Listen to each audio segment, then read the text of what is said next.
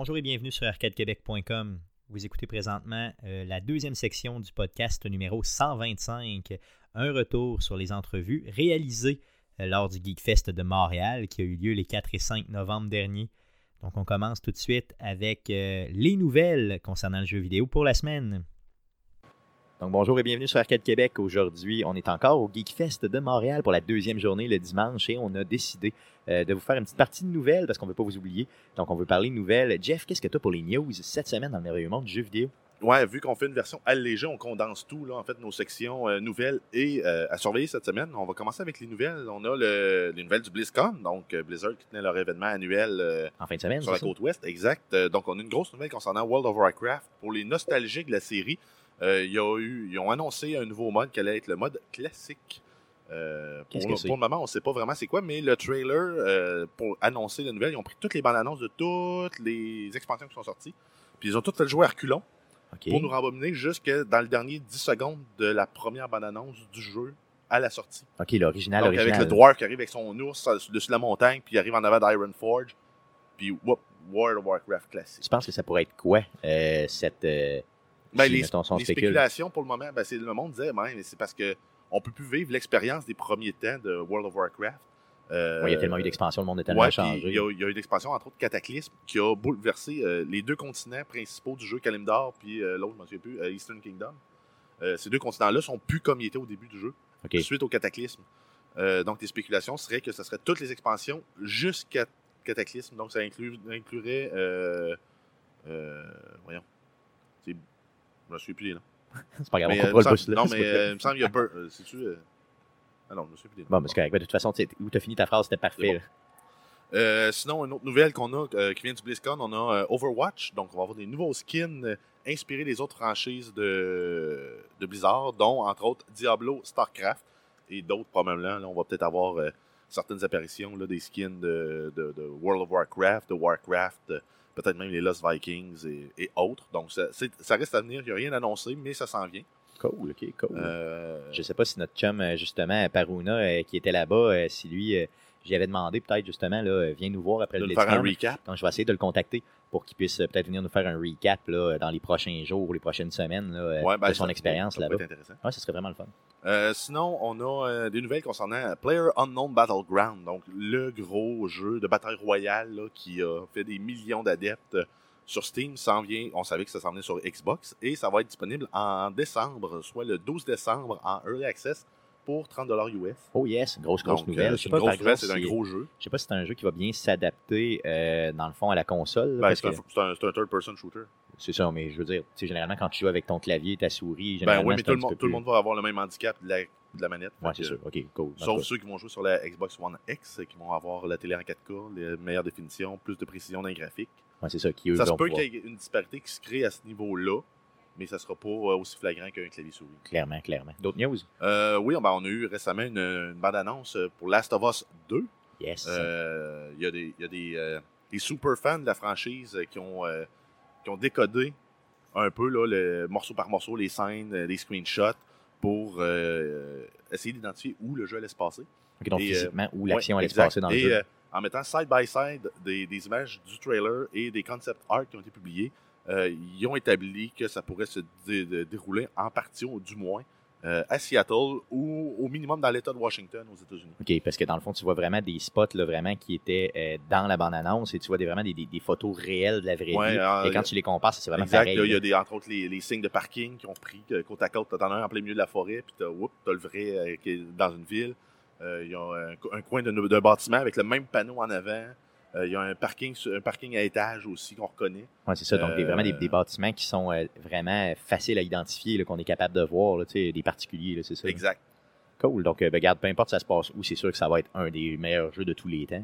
C'est garanti à 100%. On, le sait. Je suis presque pas vendu, c'est le fun. sinon, Gang Beast, le, développeur a teasé une grosse annonce, ben une grosse annonce, en fait, je présume que c'est une grosse annonce, euh, sur leur Twitter euh, concernant en fait la version Steam, qui est disponible en fait, elle, depuis 2014 en Early Access, et euh, la version PS4 pour laquelle on n'a pas encore de date. Donc ça se pourrait qu'on ait la version 1.0 pour Steam et la date pour PS4. Oui, OK, dans les prochains jours. Donc, il n'y a pas encore de date annoncée, mais ça s'en vient, c'est ça? c'est ça, la date à venir pour le PS4. Cool, j'aimerais vraiment ça que ça sorte sur PS4. Ça serait vraiment le fun, beaucoup plus convivial de jouer sur PS4 sais, avec quatre manettes, tu sais, puis ça, ben, ça crée des volets. C'est ça, naturel parce que souvent, ton PC, il est dans un bureau, il n'est pas dans ton salon, ta PS4 est dans ton salon. C'est ça, puis tu connectes les fils et tout ça, tandis que sur PS, ça serait un jeu de party en couch, là, tu bois de la bière, euh, puis euh, tu te pètes la gueule. En tout cas, je vous promets que si ça sort sur PS4, je l'achète, puis on s'en refait un petit stream garanti. Ben, ça oui, vraiment ben, la version 1, là, déjà, ils vont avoir finalisé pour finir, ça va être hot. Ça, peut-être qu'on va se faire moins crisser des volets par Guillaume, mais sait-on jamais. Ouais, ben non, ça, ça arrive. on va essayer. Euh, sinon, ensuite, on a eu euh, une nouvelle concernant le e-sports. Il y a une grosse, grosse finale du jeu League of Legends qui avait lieu en Chine et ça a attiré 40 000 personnes dans un stade. Aïe, aïe, 40 000. Pour aller voir du monde jouer à un jeu vidéo. Aïe, aïe, aïe. Puis euh, même, il y a des billets qui ont été revendus au marché, sur le marché noir pour la modique somme de 2500 canadiens. Ça veut dire qu'il y a un réel intérêt avec League of Legends. Là. Je veux dire, aïe, ah ben, En Asie, c'est des, des, des, champions, des héros au même titre que Usain Bolt imagine 40 000 personnes, pour se faire une idée de grandeur, c'est euh, quoi, mettons, presque trois fois ben, euh, le, c'est euh, deux fois et demi mettons, le, le, C'est ça, exactement. Donc, mettons, où... Ou un arène de hockey, là. Un général, c'est ça. C'est peut-être, quoi, mettons, la NFL, des fois, il tire autour de 60-65 000. Mais, tu sais, imaginez, c'est deux fois et demi, mettons, le Centre Bell. C'est hallucinant. C'est big. C'est hallucinant puis 2500 pièces pour un billet. Le monde trouve ça cher à l'eau canadien, ça coûte 500 pièces pour deux. C'est ça. Tu n'as pas encore consommé sur place là 2500 euh, pour une personne pour rentrer dans Baptiste. C'est ça. Aïe aïe, c'est hallucinant, c'est hallucinant. Mais ça veut dire que dans le fond ça roule, euh, ça roule très bien le, e-sport. Puis d'ailleurs, euh, justement dans les entrevues qu'on aura cette semaine, on parlera justement un peu de e-sport, donc restez à l'écoute. sinon, ensuite, on va avec la, série, la très populaire série Stranger Things de Netflix dont, on a eu là, la, saison 2 euh, le 29 octobre dernier. Le mois passé, oui. Ouais, que j'ai écouté en entier, qui est très bonne, mais elle n'arrive pas à la hauteur de la première, à mon avis. Effectivement, j'ai la même avis que toi. C'est rare qu'on ait aussi, euh, dans le fond, euh, d'accord toi, aussi rapidement. ultra fanboy ou t'es ultra... Ou je défonce complètement, c'est ça. C'est on ou off. Là. Mais là, là je l'ai trouvé très bonne, la deuxième saison, mais beaucoup moins bonne. J'ai trouvé plaisante à regarder, mais elle n'était pas enlevante. C'est ça. On dirait que je voguais sur tous mes souvenirs de la première. Oui. Euh, c'est un peu ça. La finale est bonne, par exemple. Les deux derniers épisodes, là, ils sont sa coche. ben, je veux dire, c'est bon en général. C'est meilleur que bien d'autres séries que j'ai vues, mais euh, c'est loin d'être euh, à la hauteur de la première, disons. Exact. comme ça. bref, en fait, ils ont annoncé le 31 dernier, octobre dernier qu'elle allait avoir une expérience VR sur PSVR. Donc, ça a été présenté dans une bande-annonce de 30 secondes qui donne pas vraiment de détails, mais ça pourrait être intéressant d'aller faire un tour dans l'Upside Down ou de. Ben oui, justement. Puis la de scouter les lieux de, de, de, la série, puis de peut-être euh, se faire pourchasser par, euh, par l'ombre. Ben, je pense que ça va ressembler à ça. Euh, je ne sais pas exactement comment ils vont le faire parce qu'il n'y a absolument rien en termes de gameplay qui a été présenté ni de date de sortie, comme tu l'as dit tantôt. Mais je suis pas mal certain que les gens de Netflix vont développer quelque chose qui va être court, mais euh, assez touchant. Ben, ça, ça pourrait être un truc Unreal, juste pour te faire sentir un peu, mettons, comme Mike se sent quand il se ramasse projeté. Euh. Exactement, c'est ça. Je pense bien que ça va ressembler à ça. D'ailleurs, parlant de Stranger Things aussi. non, c'est Will. C'est Will, moi, c'est ça, excuse. Il y a, euh, parlant de Stranger Things aussi, j'ai essayé le petit jeu qui, sur mobile? qui ont fait ouais, sur mobile. Ah, il, est bien fait. Il est le fun, il est vraiment le fun. Un petit style, un top-down exploration game avec des mécaniques qui marchent bien. Oui, ça, ça, marche vraiment bien. moi, j'ai fait le premier niveau, là, mais euh, sinon. Euh, moi, aussi, j'ai fait le premier niveau, euh, puis vraiment assez rapidement, dans le fond. Puis les contrôles sont faciles, puis il répond bien. Tu sais, ce genre de jeu-là, généralement, la, faiblesse, c'est que c'est développé super rapidement, puis, tu sais, ultimement, c'est un peu botché, mais là, c'est vraiment, vraiment bien fait. Donc, essayez-le si vous avez autant un Android qu'un iOS, qu'un Apple. essayez-le, ça va vraiment, vraiment, vraiment la peine, puis c'est gratuit. Exact. Et euh, sinon, en terminale, on va y aller avec euh, la partie qui serait comme à surveiller cette semaine. On a les euh, jeux PS Plus de novembre qui sont connus. Donc, sur PlayStation 4, on va avoir, on va avoir Worms Battlegrounds et Bound. Ah non, pas Bound. Bound. Ah non. Ah, parce que je l'ai acheté il n'y a pas si longtemps. c'est quoi, c'est un jeu où tu dois ficeler quelqu'un? non, non, non, c'est ça. C'est les développeurs de Journey qui ont fait un nouveau jeu dans le même type un peu que Journey. C'est sûr que c'est Exploratoire un peu. Euh... Exactement, avec un danseur ou une danseuse, je sais pas trop, qui, qui, danse et qui amène là, vraiment des titres. Bon, c'est vraiment des jeux d'expérience, c'est pas des jeux de... Toi, ton, ton, euh, coup, c'est un, un, coup de cœur? Vraiment pas. Donc, euh, j'y ai joué quelques minutes seulement. Euh, j'y ai pas rejoué après. Et là, bang, il sort quelques, quelques semaines, quelques mois après dans les PlayStation Plus. je me mords les doigts parce que j'ai payé ça autour de quoi, 20 ou 25 dollars? Là, il est gratis. puis là, il est gratis. Donc, je m'en veux. shame on me, simplement. Pour PlayStation 3, il y a quoi de gratuit? on a R-Type Dimensions et Ragdoll Kung Fu Fists of Plastic. Tantôt, on a parlé un peu de dans le fond du jeu euh, avec les Ragdogs, le Gang Beast. Bon, c'est un peu le même genre de jeu, mais pas en 3D, en 2D. Euh, ça a l'air vraiment le fun, par exemple, de se crisser des volets. Euh, tu mets ton cerveau à off, tu te sacs des volets, des stratégies, tout ça, ça a l'air bien. Sinon, sur PS Vita, on va avoir Dungeon Punks, qui est un cross-buy PS4, et Broken Sword 5, The Serpent's Curse, épisode 1 et 2. Yes, bon, sur PlayStation Vita, toujours des, des jeux un peu plus, disons, obscurs, mais quand même euh, quand c'est gratis, c'est toujours mieux. Il y a aussi une grosse annonce d'une console cette semaine. Oui, en fait, on a la, tant attendue euh, Xbox One X, euh, donc qui est la, console la plus puissante sur le marché. Et c'est confirmé, les critiques disent que c'est réellement la console la plus puissante, qui est un excellent compromis pour quelqu'un qui n'est pas déterminé à avoir un PC ou une console pour jouer. c'est la machine la plus performante pour ton dollar que tu peux avoir. OK, donc même euh, si tu achetais exemple un, un PC, entrée de gamme, pour la même valeur, tu es mieux avec une Xbox One X si tu n'as pas besoin des fonctionnalités du PC. C'est ça, exactement. Donc si tu veux seulement gamer. Exact. Euh, par contre, euh, si vous êtes déjà équipé avec la console, la Xbox One ou la One S, vous pouvez attendre peut-être une baisse de prix ou de renouveler votre équipement. Parce que si vous n'avez pas vraiment de télé 4K ou au minimum un HD, une télé qui supporte la HDR, vous n'avez pas de différence. Ben, oui, un peu, mais ça ne sera pas aussi flagrant. Ça ne sera pas marqué à ce point-là, c'est ça. Donc, oui, il y a un upgrade, mais c'est pas à tout casser. C'est ça pour le prix. Là. Exact. à moins que vous ayez vraiment beaucoup d'argent. C'est 600 pièces. C'est ça, c'est quand même. Puis l'autre, euh, avec les, les, deals du Black Friday, on va l'avoir à 250 avec un jeu. Exactement. Il me semble que je l'ai eu l'autre jour à 3. Mettons, c'était 300, mais j'avais, me semble, deux jeux avec, deux manettes, la Kinect. En tout cas, c'était hallucinant ce que j'avais eu avec. Là, fait, que... fait que non, non, c'est ça. Si, euh, si vous voulez rentrer dans le monde console, puis vous avez le budget pour, puis que vous vous êtes indifférent entre un PC et une console, c'est la console à acheter. Euh, c'est sûr, il y a des titres exclusifs. Vous pourriez aussi vous aller vers la PS4 Pro.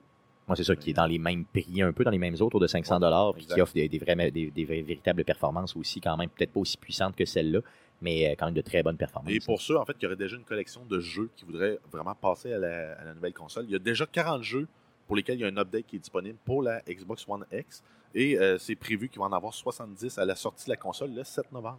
OK, puis ça peut ressembler à quoi, mettons, un update euh, pour, euh, mettons, un jeu, à titre d'exemple? Ben, mettons, on prend Quantum Break, un des gros jeux de Microsoft, là, développé par Remedy, me semble. Qu'on avait, oui, qu'on avait attendu très longtemps.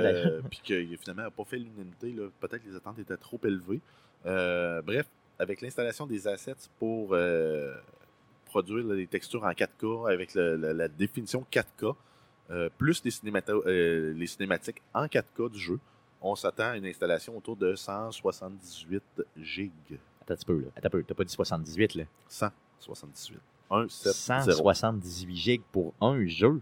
Yes. OK. Peut-être que tu es en train de me dire que. Puis c'est quoi la, Xbox One X là, de base? Euh, de base, elle a un disque dur? de 1 Tera, si je ne me trompe pas. Ben voyons tu peux, donc. installer 5 jeux. Ah, yoï.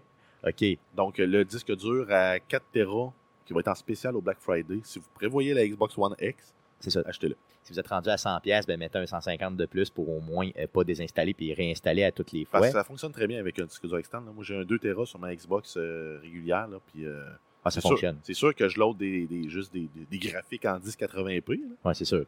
donc les textures et les modèles et tout.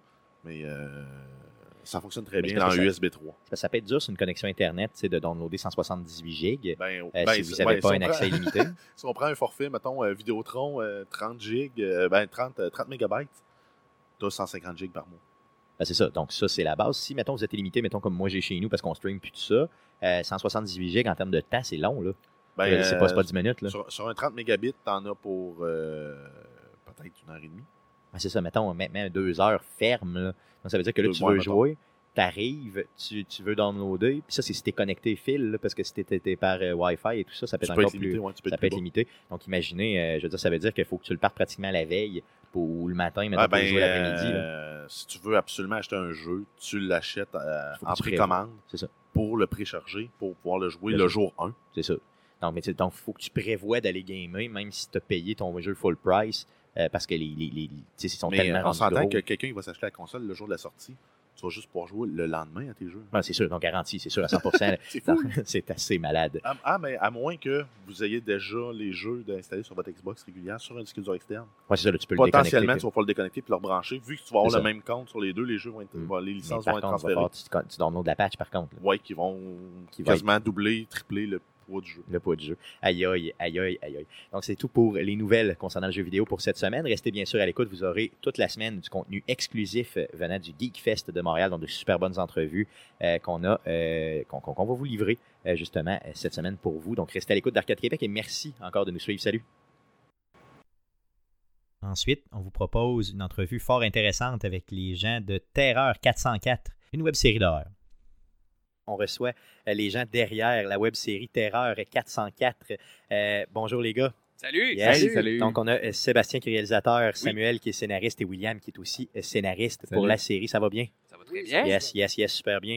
je suis très, très content de vous avoir vraiment là aujourd'hui. C'est vraiment d'avoir des gens qui travaillent vraiment dans le milieu, qui font vraiment du contenu euh, vraiment sérieux comme le vôtre. C'est euh, vraiment important. Je suis vraiment content de vous avoir. Donc, euh, la série euh, est disponible sur tout.tv complètement gratuitement. Donc, on peut aller l'écouter. Parlez-moi de la série. Vendez-la moi. Mettons que je ne connais pas ça pas en tout. Vendez-moi la série. Expliquez-moi un peu ce qu'il y a de particulier avec cette série-là.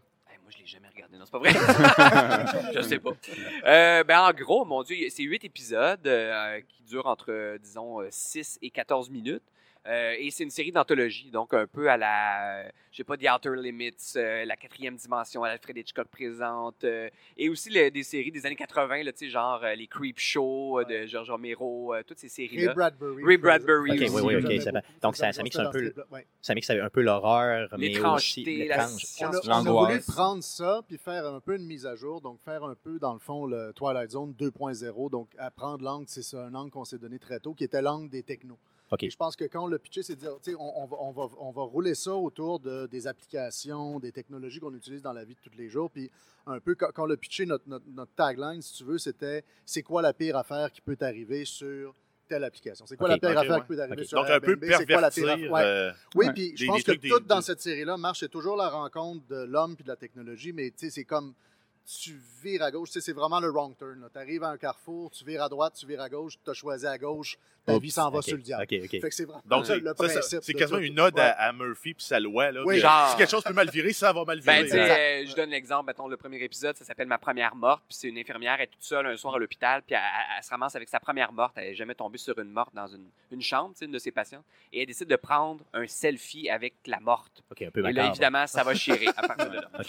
c'est ce genre d'histoire-là un peu. OK, cool. Euh, est-ce que, euh, dans le fond, donc, on a parlé vraiment de euh, votre, vos inspirations, tout ça. On s'est dit, donc, est-ce que vous avez sorti tous les épisodes d'une shot ou vous avez vraiment échelonné le tout au fil du temps? On l'a fait en deux shots par une histoire d'horaire, en fait. J'ai été trop occupé pour tout tourner les huit épisodes d'un coup. Fait qu'on en a tourné trois qui ont servi en fait de teaser, si on veut, qui, sont, qui ont sorti l'hiver passé. Et là, au, euh, printemps, on a sorti les, cinq autres. Parfait. Donc, euh, nous autres, on a écrit, on, on aurait écrit sur pas tout à fait un an, mais peut-être 6-7 mois dans le fond. Oui, ça ressemble à ça. Puis c'était intéressant parce qu'il fallait découvrir, on dirait qu'il fallait qu'on découvre notre propre stock. C'est-à-dire, tu donnes des contraintes au début, puis tu te rends compte qu'il y a des choses qui marchent, il y a des choses qui ne marchent pas. Mm. Autour de la durée, entre autres, c'est quand tu dis entre 6 et 13-14 minutes pour le plus long, ben, tu te rends compte que tu ne peux pas faire tu découvres qu'il y a comme une durée idéale, que dans ton histoire, tu peux pas faire une histoire qui se passe en deux semaines, elle rentre pas. Il faut, faut, que tu y ailles comme sur une heure, deux heures, tu vas faire passer une nuit. Il faut, faut, que le huis clos soit, soit assez fort. Puis une fois qu'on a compris c'était quoi nos forces, ben, les autres épisodes se mm. sont écrits un peu sous, cet angle-là. On a développé le réflexe de, de mm. scraper des, des flashs justement en, en présumant que ah, ça, ça va être trop long à écrire ou à, à, mettre en scène. Ça, ça, aurait, été une bonne idée dans un autre contexte. mais dans ce contexte-là, ben, dû à la contrainte temporelle un peu de l'histoire. Il faut que tu épouses ton format. Il faut que tu dises à un moment donné, c'est-à-dire, j'ai pas, il y, a la question d'argent. Des fois, la question de l'argent, c'était sur le web, on avait beaucoup plus de liberté que si on avait été en télé au niveau des thèmes qu'on abordait, tout ça c'est sûr que si tu veux faire euh, The Force Awakens, ça se peut que tu manques d'argent un peu. Il faut que tu ailles dans, dans, dans, dans l'idée de ce qu'on va pouvoir faire. on avait un épisode, ça c'est très drôle parce qu'il a comme fallu le négocier avec les producteurs. On a un épisode où c'est un gars qui essaye de downloader Pirates des Bermudes 4 avec sa blonde pour le regarder le soir. Et son, son, ordi tombe malade, mais malade comme, il y a de la mort qui sort de son ordi quasiment, comme si les virus devenaient des vrais, de vrais virus. Et là, tu sais, lui, il va chez, le réparateur avec son ordi, mais là, on avait un trip que le trip de cet épisode-là, c'est et si les virus informatiques nous rendaient malades, nous autres aussi, avec ça, c'est vraiment notre épisode, tu sais, Cronenberg, euh, Body Horror, tout ça. Mais là, il a vraiment fallu têter les producteurs parce que là, c'est comme ça. Nous prend, ça nous prend un maquilleur, puis là, il faut que ça soit fucking dégueu. C'est dégueulasse.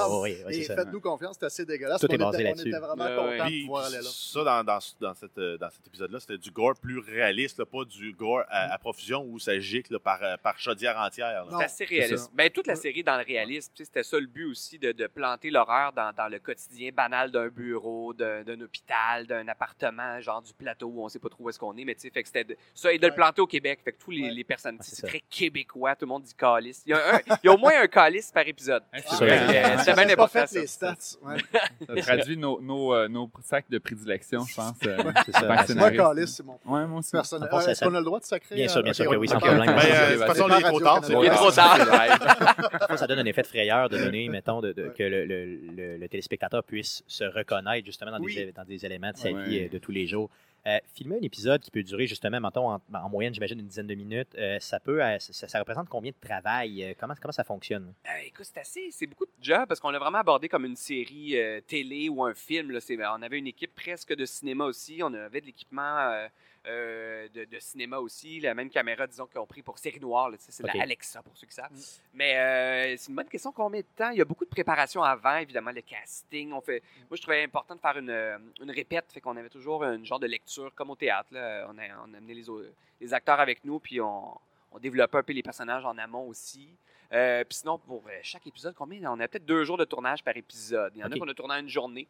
C'est des beaux marathons, mais euh, on y est arrivé. je pense qu'en tout, on a eu quelque chose comme 20 jours de tournage, qui est beaucoup là, pour une ah série web. Clairement, on avait des belles conditions tant qu'à dans la réalisation et, tout, y a-tu des trips un peu justement de, de réalisateurs d'avoir des plans séquences, un épisode qui est fait en un seul plan séquence ou des trucs comme ça? Euh, on s'est beaucoup amusé. Ben, on est des fans de, cinéma de genre italien, les films d'horreur italiens de zombies, de Dario Argento, Suspiria cette année qui a 40 ans d'ailleurs.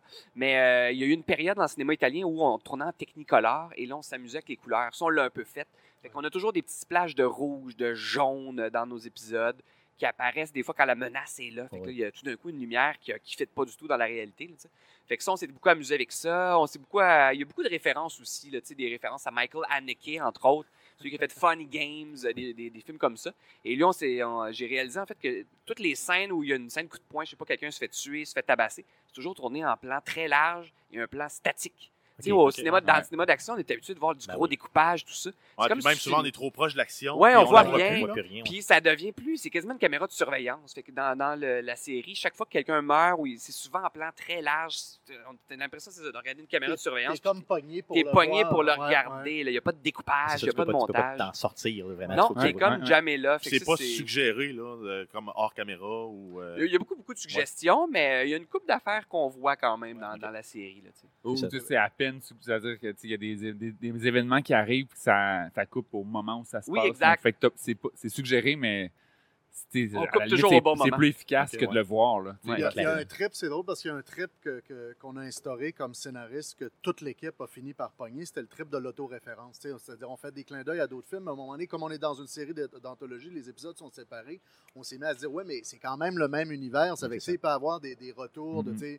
soit du personnage, ouais, soit du même site web. Ça, avec ça, on s'est mis à en mettre beaucoup dans les scénarios. Pour un moment donné, comme tout le monde avait tellement pogné ça que même les, les gens, les accessoiristes, tout ça, il y avait un côté, on va remettre la même gogosse dans tel épisode que dans un autre. On s'est vraiment mis. Tout le monde était sur le mode Easter egg à un moment donné. Mais en même temps, ça vient de faire un peu un monde plus vivant, comme si tout ce beau monde-là aurait pu se côtoyer à un moment donné. Oui, ça, puis vivre dans le même univers, le même monde, la même vie, c'est ça, ou à la même ville. Puis c'est même euh, au-delà de ça, à un moment donné, je me suis dit qu'un personnage, il fallait qu'il chante. Puis là, on a cherché une toune qui était libre de droit, parce que sinon, il faut que tu payes. Et là, finalement, c'est Plaisir d'amour, une vieille toune un peu cucu. Fait que là, le personnage chante ça. Puis là, dans les autres épisodes, on s'est dit, mais si, et si tous les méchants, à un moment donné, chantonnaient ça? Fait que t'as Marc Bellan, à un moment donné, qui fait un docteur fou. Ben lui, il... y a une fille qui le chante à un moment donné aussi, juste avant de mourir. Fait que il y a même des tunes qui reviennent. On s'est amusé un peu à ramener des éléments comme ça. Cool, c'est super.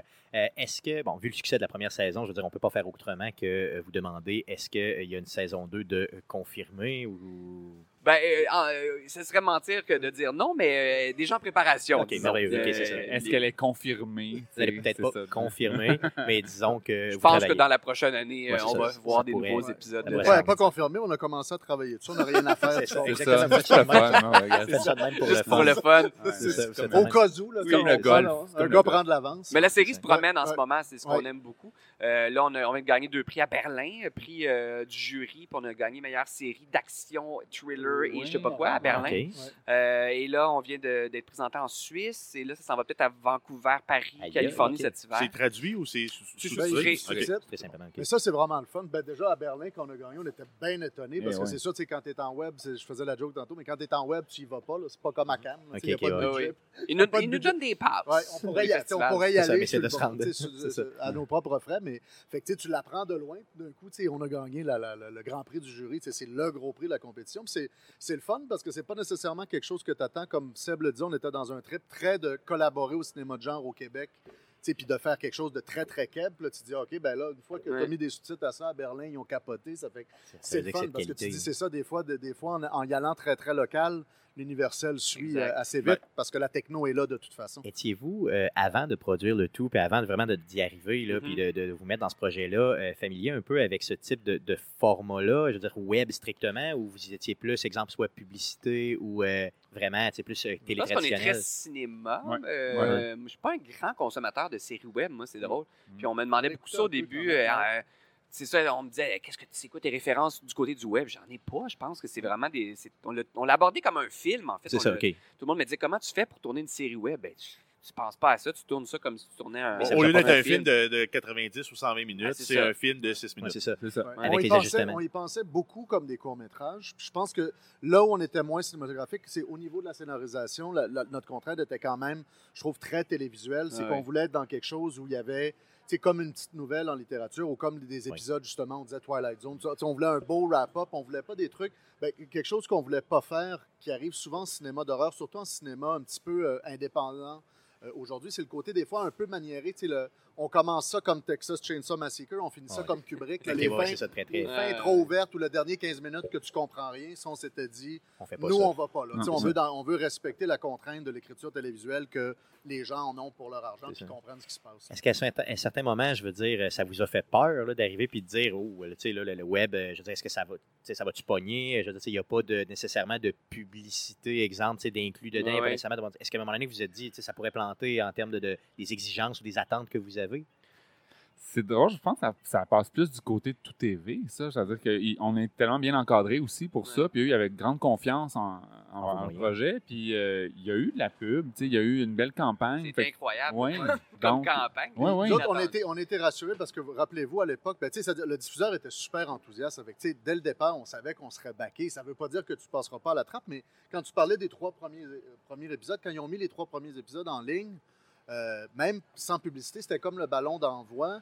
Le temps, c'était juste un peu avant les fêtes, si je me rappelle bien, mais après un mois ou deux, il y avait déjà, ils nous informaient sur le trafic, puis il y avait déjà autant de trafic que des affaires qui avaient publicisé déjà. Ça avec là, on disait, quand les cinq autres vont partir avec la grosse hein. campagne, ça va décoller. Ça On n'a jamais eu Premièrement, ça s'est passé vite. Ça fait qu'on n'a jamais eu le temps de s'inquiéter tant que ça parce que c'est allé vite en production, c'est allé vite en diffusion, puis la réaction est assez vite aussi. OK, cool. OK, c'est bien. il y a eu un gros marathon d'entrevues, de promos. Euh, c'est étonnant, mais je pense qu'au-delà du fait que c'est. Je pense que c'est vraiment le, genre. Ça fascine. Dès qu'il y a un. Tu de Robin Aubert en ce moment, mais dès qu'il y a quelque chose de genre, un film, une série au Québec de genre, c'est tellement inhabituel. Parce que ça, il n'y en a vraiment pas beaucoup. Là. Puis même euh, la SODEC, dans son accord là, pour les, subventions, souvent, ils disent Ouais, mais il n'y a pas de public pour le cinéma de genre au Québec. Ce qui est complètement euh, faux. Quand tu regardes l'affluence au, cinéma Fantasia, qui est le cinéma, euh, le festival de cinéma qui remplit le plus ses salles au Québec dans l'année, quand même. Puis il y, a Spasme aussi qui est très fort à Montréal. aussi. au mois d'octobre. C'est comme quelque chose, je pense que c'est en train de passer. C'est-à-dire, j'animais une rencontre avec Robin Aubert, justement, autour des affamés. Mm-hmm il y a deux semaines, puis il me disait la même affaire, que ça avait été compliqué. Moi, je me rappelle, j'enseigne la scénarisation dans la vie, euh, entre autres, puis j'avais un étudiant qui était venu me voir à un moment donné pour me dire, il y a un autre prof qui m'a dit, je voulais écrire un scénario d'horreur, puis le prof m'a dit, le, cinéma de genre, c'est pas québécois, c'est pas dans l'ADN du cinéma québécois. Puis là, j'étais comme, hey, on a juste à le mettre dedans. Je veux dire, ben, c'est dans l'ADN de toute une génération, de deux générations. Je pense que c'est en train, tu sais, les affamés de Robin, c'est en train de marcher beaucoup. Nous autres, je, me rappelle que quand on l'avait pitché à l'époque, la, la, la, la, diffuseur nous avait dit, tu sais, elle se doutait que c'était ça, parce qu'elle nous connaissait un peu, elle se doutait que c'était avec un genre d'affaires comme ça qu'on allait arriver, puis elle nous avait dit, j'espérais aussi que ça soit ça. Avec, je pense que... Il commence à avoir une. Avec Série Noire aussi, c'est-à-dire Série Noire, tu étais dans, beaucoup dans la référence au genre, c'est-à-dire on les pogne, on est, on est une génération qui pogne ces références-là, puis qu'on a grandi là-dedans. Ça, ça peut plus durer, cette idée-là, d'arriver à Sodec, puis hey, du cinéma de genre. Hey, attends, là, tu sais, le, le, Robin, Robin dit longtemps qu'il a, eu honte de, Saint-Martyr-des-Damnés, son premier film d'horreur. Parce qu'il disait, tu sais, toutes mes chums, je croisais Ricardo Troggi ou je sais pas qui d'autre. Puis j'étais tout le temps, ah ouais, je fais mon petit film d'horreur, je fais mon petit film de peur. Tu sais, il, sentait comme, euh, je sais pas, un complexe d'infériorité parce qu'il tournait du cinéma de genre. Puis à un moment donné, il disait, hey, fuck off. Ah, c'est ça. Une bonne, mais une bonne histoire reste une bonne histoire. Voilà. Ben oui, puis se compter des peurs, c'est pas mal universel ben, aussi. c'est pas, euh, pas que les Américains ou je sais pas qui, qui peuvent faire ça. c'est pas mal les premières histoires qu'on se raconte aussi. Ben oui. Les, histoires de peur. Ah, autour d'un euh, feu ou quoi que ce soit. Toutes les légendes et euh, les histoires à faire peur. Là. On, a, un bagage de fou au Québec. Là. Oui, puis tout le monde, quand j'animais la rencontre avec Robin, justement, on a fait un QA après, puis tout le monde, c'est-à-dire, ça revient beaucoup. On dirait que tout le monde est content qu'il y ait des gens qui sont en train d'ouvrir la porte, parce mhm. que là, justement, on est en train de créer des précédents. Ouais, personnes qui peuvent dire il n'y en a pas de cinéma de genre ben, au Québec, ben là, tu dis, OK, comment, on commence à en avoir. Les vrais succès. Des, web, on commence à y aller, puis ça a marché, arrête de m'écœurer avec le fait que ça ne marchera pas, les affamés. outre, outre l'horreur, est-ce que vous avez en tête, puis vous avez le droit de me dire non, là, euh, je veux dire, d'autres euh, projets, justement sur le web, qui pourraient fonctionner euh, éventuellement, que vous voudriez peut-être justement teaser légèrement en quelques mots? Hein? C'est une bonne question, mon Dieu. Mais moi, je t'avoue qu'on commence à m'approcher pour de la fiction. Moi, je, réalise à la télé depuis 12 ans maintenant. beaucoup des magazines, mais j'avais jamais réalisé de fiction. Là, c'était ma première. Puis là, on m'approche tranquillement pour des comédies et des affaires de même. Euh, fait que on verra ce qui va se passer pour la suite pour ça. Mais euh, moi, j'ai une idée en tête, d'ailleurs, je n'en ai pas parlé, les gars. Mais ça s'appelle la, Tour Infernale. Mais ça, c'est une série télé. Mais c'est le titre de travail. Mais euh, ouais, là, on n'est pas dans l'horreur, mais on est dans l'étrange et dans le, le glauque. Ça, serait, mais ça serait pas sur le net nécessairement. Ben, je, non, c'est vraiment je vois en format télé. OK, OK, vraiment. Je ne sais pas si on pense en termes de format. Moi, je sais pas. Will puis moi, ben, moi, j'aime ça. Une fois que j'ai un format, jouer avec. Mais je ne je me considère pas spécialisé dans le web parce qu'on a fait une, web série. Will puis moi, on n'a pas le droit d'en parler beaucoup. On travaille, c'est à moyen terme, on est en train de travailler sur le format radiophonique. On est en train de faire quelque chose vraiment sur le format du, du podcast, mais radio-roman 2.0. Genre serial, mais québécois. Oui, ouais, mais, de fiction. Mais plus de fiction. Donc vraiment, euh, quand je dis radio-roman, ça. fait... Ça, des fois, c'est le fun parce que je pense qu'ils nous ont faire euh, euh, Terror 404, puis d'un coup, d'aller jouer dans des nouveaux formats. Ça, c'est intéressant parce que tout à coup, tu as un gros point d'interrogation. Tu as juste des producteurs, des diffuseurs qui t'approchent. On voudrait refaire du radio-roman aujourd'hui, ben, de que c'est. Là, t'es comme, tu vas ben t'asseoir, on va trouver de quoi, mon ami. Radio Can, là, avec la rentrée là, de, l'automne, ils sont vraiment lancés dans le podcast. ils ont ça de l'avant. Ils ont même des émissions de podcast euh, sur euh, Première. Euh, ils se rendent compte que c'est vraiment un nouveau marché pour aller cibler des gens qui sont plus attentifs, qui vont mm-hmm. Peut-être plus écouter les publicités, qui vont éventuellement s'en aller aussi sur le podcast. C'est bien, c'est vraiment bien. Eh, les gars, vous êtes ultra généreux. Euh, merci ben, beaucoup. franchement, c'est c'est je, Bravo pour votre marathon, vous autres. Ouais, c'est une grosse journée. on, essaie, on essaie de vous sauver de l'ouvrage un peu. Vite Gatorade. Vous voyez pas leur face, vous autres, à la maison, mais ont les traits tirés. C'est des zombies. Ça. On commence à être zombies tranquillement, c'est ça. Merci beaucoup pour votre générosité. Merci à vous autres. Merci à vous autres. Merci. On continue avec une entrevue avec la compagnie montréalaise Epsilon qui nous présente son jeu Primus Vita, donc un jeu qui est déjà disponible sur Steam. Euh, allez voir dans la description du présent podcast pour euh, être en mesure de downloader euh, l'épisode 1. Donc bonne écoute. Bienvenue sur arcadequebec.com. on est toujours au Geekfest de Montréal pour la fin de semaine. Donc, on commence nos entrevues du dimanche avec Madame Sabrina Jacques de la compagnie Epsilon. Euh, qui va nous parler aussi du jeu Primus Vita. Bienvenue chez Arcade Québec. Hey, merci beaucoup. Je suis contente d'être là. C'est super. Euh, je veux savoir, euh, dans le fond, je veux parler d'Epsilon. je veux savoir c'est quoi cette compagnie-là. C'est une compagnie de Montréal, c'est ça? C'est une compagnie montréalaise qu'on a fondée il y a un peu plus d'un an, en fait. Hein. On est pas mal une gang d'anciens collègues qui se sont connus dans d'autres compagnies de jeux vidéo à Montréal. Hein. Donc, euh, affiliation d'idées et d'intérêts, je pense. On a pas mal tous travaillé sur des triple A pendant longtemps. Et euh, une des cofondatrices, Anne Gibault, avait depuis quelques années en tête une idée de projet qu'elle développait. Euh, on s'est retrouvés une fois, Anne et moi, en revenant de Québec, où on avait donné une conférence à discuter de cette idée de jeu-là qui lui trottait dans la tête. Puis finalement, ça a commencé à prendre forme puis à s'amalgamer. Et euh, ben, l'idée euh, nous a amené à aller chercher d'autres euh, collaborateurs. Fait qu'on a une autre euh, associée qui s'appelle Nancy, qui est notre directrice artistique. Anne est à la fois notre directrice créative, productrice. Moi, j'ai fait de l'écriture, de la réalisation, donc c'est les rôles que j'occupe dans la compagnie. Fait qu'on est vraiment, puis on a un programmeur qui s'appelle Martin et un illustrateur, Nicolas. Fait qu'on est une compagnie avec quand même cinq cofondateurs hein, qui avaient envie de faire un projet différent, de sortir des grosses boîtes. Hein ça, demande vraiment d'avoir un peu de guts, justement, de, sortir justement des grosses boîtes, puis de dire, là, je vais euh, vraiment là, investir mon temps, mon argent, puis toutes mes énergies dans, un, dans une nouvelle compagnie qu'on va essayer de faire grossir ensemble. Mais je, vraiment, je vous félicite là, en tant que vieux fonctionnaire. Euh, je, trouve ça, je trouve ça vraiment, euh, vraiment bien là, que les gens puissent euh, aller justement, tu sais, euh, aller vivre leur passion comme ça. Là. Mais il y a un attrait, évidemment. Là. Nous, on le, fait, on, le fait par grand amour pour ce projet-là. Euh, ça nous fait triper, ça nous allume. Puis il y a une possibilité qu'on on a moins dans les grandes compagnies, c'est qu'on est responsable de tout. Donc, euh, ça, ça, te rapproche de ton projet là d'une manière difficile à imaginer. Tu deviens vraiment ton c'est ton projet et c'est plus le projet de 500 personnes avec qui tu collabores, ça devient le nôtre. Hein. J'avoue qu'on compte pas nos heures dans ce temps-là, ça c'est clair, ça c'est sûr à 100 Mais dans le jeu vidéo d'ailleurs, je pense que vous comptez jamais vos heures. C'est très rare, c'est très, rare. Sinon, on fait pas carrière longtemps. je veux savoir euh, le jeu euh, Primus Vita. Euh, j'ai lu beaucoup, mais j'aimerais euh, que vous puissiez euh, justement peut-être nous le vendre, nous en parler simplement. Donc, je sais que c'est un épisodique et tout ça. Je vous laisse aller simplement. Oui. Primus Vita, c'est un jeu où, dans ce qui se passe dans un univers de science-fiction, où le joueur va incarner six protagonistes différents, un par épisode, et on se retrouve dans la tête de ces protagonistes-là. Donc, eux, ils sont en cryo-sommeil, en voyage entre la Terre et la planète qui s'appelle Primus Vita. Et à travers ce cryo-sommeil-là, on les prépare à la mission qu'ils ont à faire sur Primus Vita pour être prêts, ils ont des puzzles émotifs, des puzzles euh, qui leur montrent des situations qu'ils vont avoir à vivre là-bas. Et le joueur va aussi apprendre à connaître les six compagnons dans chaque épisode. Donc, on incarne une personne, on rencontre les cinq autres. L'épisode suivant, on incarne quelqu'un d'autre, on re-rencontre les cinq autres, mais on voit des facettes différentes de leur personnalité. Donc, tous les points de vue, justement, qui peuvent être euh, mis en perspective. Ça, c'est très, très bon. J'adore ça. C'est ça. Euh, en termes de gameplay, ça se joue comment?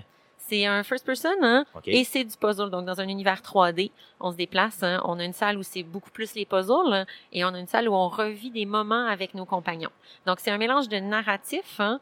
et de gameplay, vraiment de puzzles avec des mécaniques très, très variées. On va avoir un grand nombre de puzzles qui vont chaque fois avoir des mécaniques nouvelles et euh, des indices que tu vas aller trouver dans le narratif. Hein. Donc, quelqu'un qui aurait aimé, par exemple, euh, la, série des Portals pour la partie puzzle pourrait être intéressé oui, par votre oui, projet. Oui, oui, oui. On a certains puzzles qui vont justement utiliser l'environnement autour de toi. Donc, tu vas résoudre un puzzle, ça va te permettre de te déplacer d'une certaine façon, ça va t'obliger à revenir sur tes pas.